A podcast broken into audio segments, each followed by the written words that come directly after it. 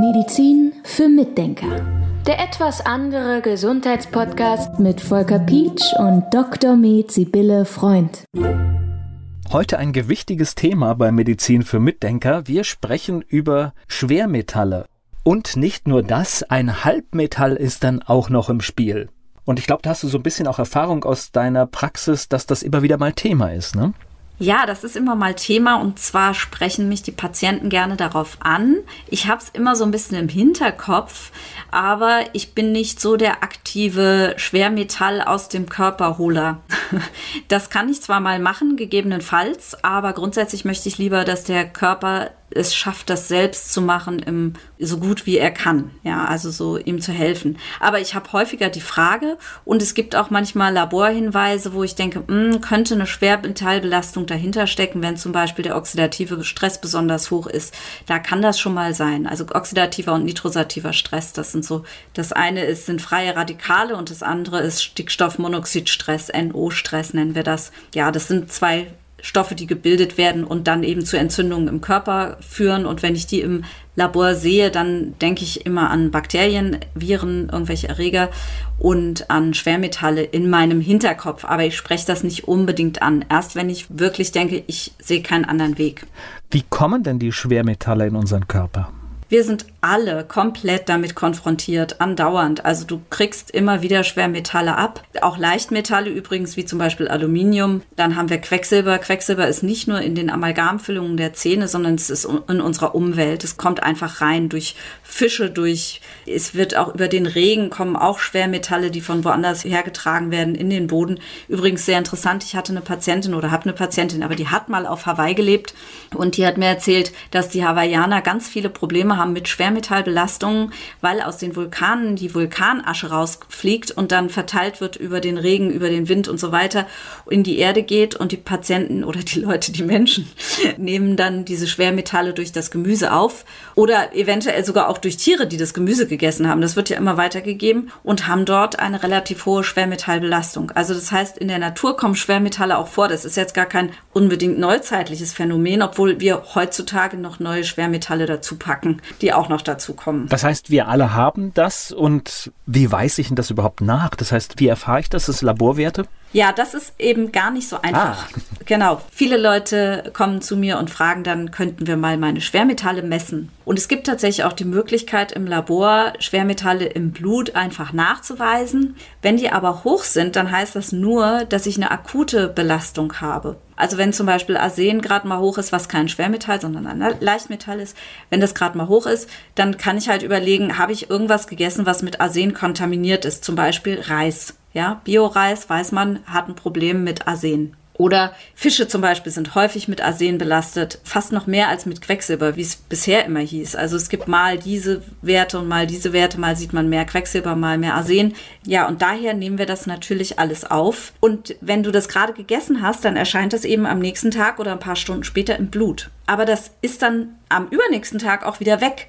Das heißt also, du kannst nicht heute Blut abnehmen und sagen, da ist eine Arsenbelastung, dann behandelst du und dann ist es in ein paar Tagen weg und dann sagst du, oh, wie toll, wir haben das Arsen rausgekriegt. Das stimmt nicht. Das stimmt so nicht. Sondern es ist so, wir essen meinetwegen jetzt das Arsen, nehmen wir auf, dann ist es im Blut und danach geht es ins Fettgewebe. Und dann liegt es da rum und da kommt es nicht mehr raus. Und deshalb ist der Goldstandard beim Erkennen, ob jemand eine Schwermetallbelastung hat oder nicht, dass man mit einer relativ dicken Kanüle ins Bauchfett sticht und dort Fett raussaugt und das dann ins Labor schickt. Ich mache das nicht.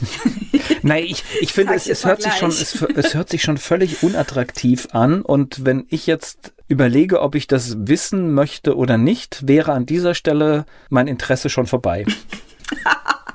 ja, ja, also ich bin da auch kein Fan von. Also das ist so der eigentliche Goldstandard. Es gibt dann noch so einen Mittelweg. Das ist, man scheidet ja auch Schwermetalle über den Urin aus. Das geht. Übrigens auch über den Stuhl. Da kann man es auch messen. Das geht. Aber wir können Folgendes machen. Wir können in der Praxis einen einfache Urinprobe nehmen und gucken, wie viel Schwermetalle sind da drin. Und dann machen wir eine ganz sanfte Chelatierung. Ich erkläre gleich, was Chelatierung ist, aber wir infundieren dann Glutathion und Alpha-Liponsäure. Das sind sehr natürliche Stoffe, die im Körper vorkommen, die aber eine chelatierende Wirkung haben. Und das heißt eine bindende Wirkung. Also Chelatierung ist, man hat einen Stoff und einen anderen Stoff und dieser chelatierende Stoff schnappt sich den, der gebunden werden soll, also meinetwegen jetzt das Arsen oder so, und transportiert den dann durch die Nieren nach außen. Und da machen wir es dann so, dass wir den Leuten eine Infusion geben und dann sammeln die drei Stunden danach ihren Urin. Und wenn wir sehen, dass es einen deutlichen Unterschied zwischen der Leerprobe und der Folgeprobe gibt, dann sehen wir, dass wir zumindest aus dem Blut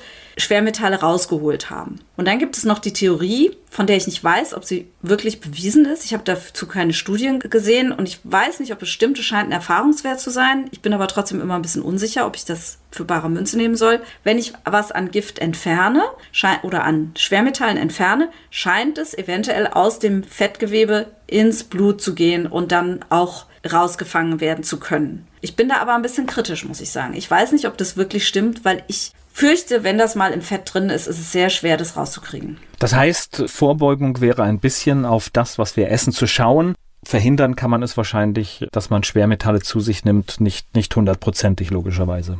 Das kann man definitiv nicht verhindern. Wir atmen die auch ein. Also die kommen auch über die Luft rein. Das kann man nicht verhindern. Aber was man machen kann, und das ist eigentlich so mein Weg, dass ich die Patienten so stärken möchte, dass sie mit diesen Schwermetallen besser klarkommen. Und das heißt, ich möchte, dass die Entgiftung besser funktioniert. Und die müssen wir einfach unterstützen. Das ist für mich ganz wichtig.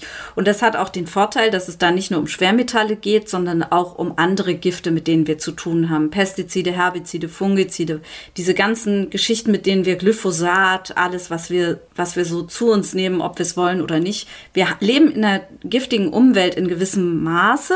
Wir können damit aber auch umgehen eigentlich. Ja, es, es gibt nur Patienten, denen geht es ganz schlecht schlecht, die haben dann vielleicht wirklich ein richtiges Problem. Da muss man dann mal helfen, dass die mal die Giftstoffe loskriegen. Aber je gesünder und fitter man ist, umso eher kann man damit auch umgehen. Und dann versuche ich diese Menschen, die einfach nur sagen, ich würde es einfach gern mal wissen oder so, oder was ist denn jetzt mit Schwermetallen, kümmern wir uns darum. Da bin ich dann eher der Fan, die so zu stärken, dass sie damit klarkommen. Denn wir müssen in dieser Umwelt klarkommen und im Prinzip können wir es auch.